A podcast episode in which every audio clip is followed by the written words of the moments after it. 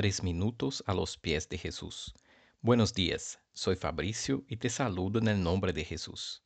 Muchas veces nosotros los cristianos nos ponemos insatisfechos con nuestras iglesias.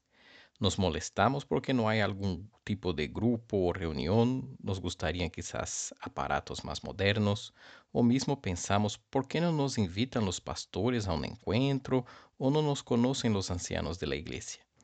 Estamos constantemente comparando nuestra iglesia actual con la iglesia de donde venimos o incluso con otras iglesias que hemos conocido. Yo pienso que es un deseo muy bueno querer que los ministerios de la iglesia crezcan, que la iglesia tenga una mejor infraestructura y todas las otras cosas que he mencionado anteriormente. Pero la cultura actual, que también tiene su influencia en nuestras iglesias, nos vuelve más receptores donadores.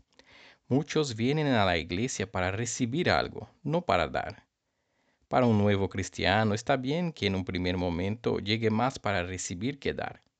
Pero para los cristianos que ya caminan hace algún tiempo con Cristo, eso debería ser diferente.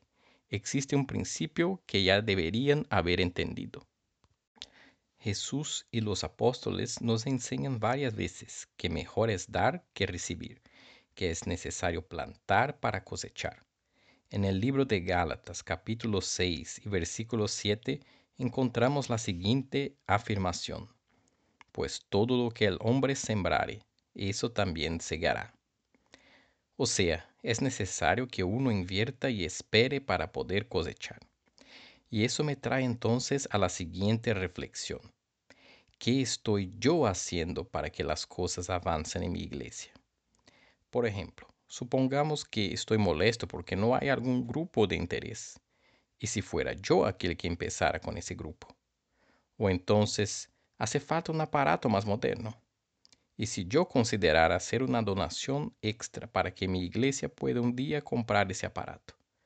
O quizás mi pastor no me invita a su casa, los ancianos tampoco. ¿Y si fuera yo quien los invitara y también me dispusiera a invitar a otros de mi iglesia? Si nosotros deseamos que nuestra iglesia avance, debemos estar listos y dispuestos para colaborar. No debemos querer frutos en donde no hayamos plantado. No debemos criticar, sino involucrarnos en la solución del problema. Así que seamos de los que plantan de corazón para que podamos gozar un día de la cosecha. ¿Qué piensas tú de eso? Nos gustaría escuchar tu testimonio u opinión nos puede visitar en iglesialatina.com. Que tengas un día bendecido.